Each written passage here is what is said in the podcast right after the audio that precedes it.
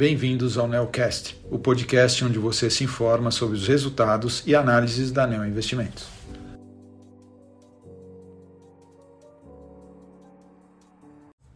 Olá, meu nome é Daniel Salomão e sou um dos gestores da estratégia Equity Hedge da Neo Investimentos. Hoje estou aqui para comentar sobre o desempenho do fundo Neo Argo Equity Hedge no mês de abril. O fundo rendeu menos 0,18% em comparação com o retorno de 0,83% do CDI no mês. No acumulado do ano, o fundo apresenta um retorno positivo de 2,47% versus um CDI de 3,29%. As posições do fundo Equity Hedge se dividem em dois grupos, que são as posições direcionais e as posições de valor relativo, ou também chamadas de long and short.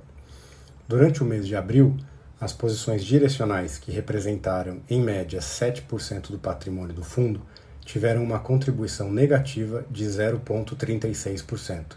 A maioria das posições da nossa carteira acompanhou o movimento de queda do Ibovespa, com as maiores perdas vindo das posições compradas em Usiminas e Aliança Sonai.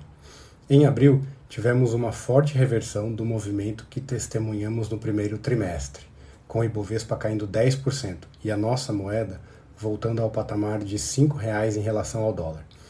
Essa reversão foi explicada por uma forte realização nas bolsas internacionais, reflexo de uma inflação ainda muito elevada pelo mundo, um Fed com tom mais hawkish e um aumento das incertezas com a persistência da guerra na Ucrânia e com os lockdowns na China.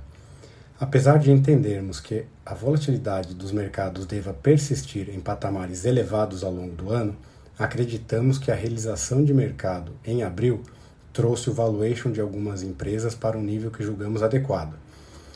Assim, ao final do mês, começamos a aumentar posições direcionais de forma tática e cautelosa, principalmente nos setores de consumo discricionário e de shoppings. A estratégia long and short dessa vez apresentou um retorno positivo no mês, porém aquém do benchmark do fundo.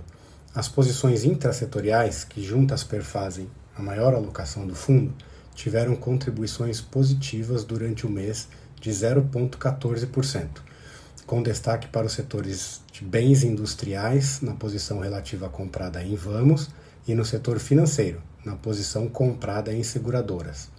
Do lado negativo, tivemos perdas nas posições relativas dos setores imobiliário e de telecomunicações.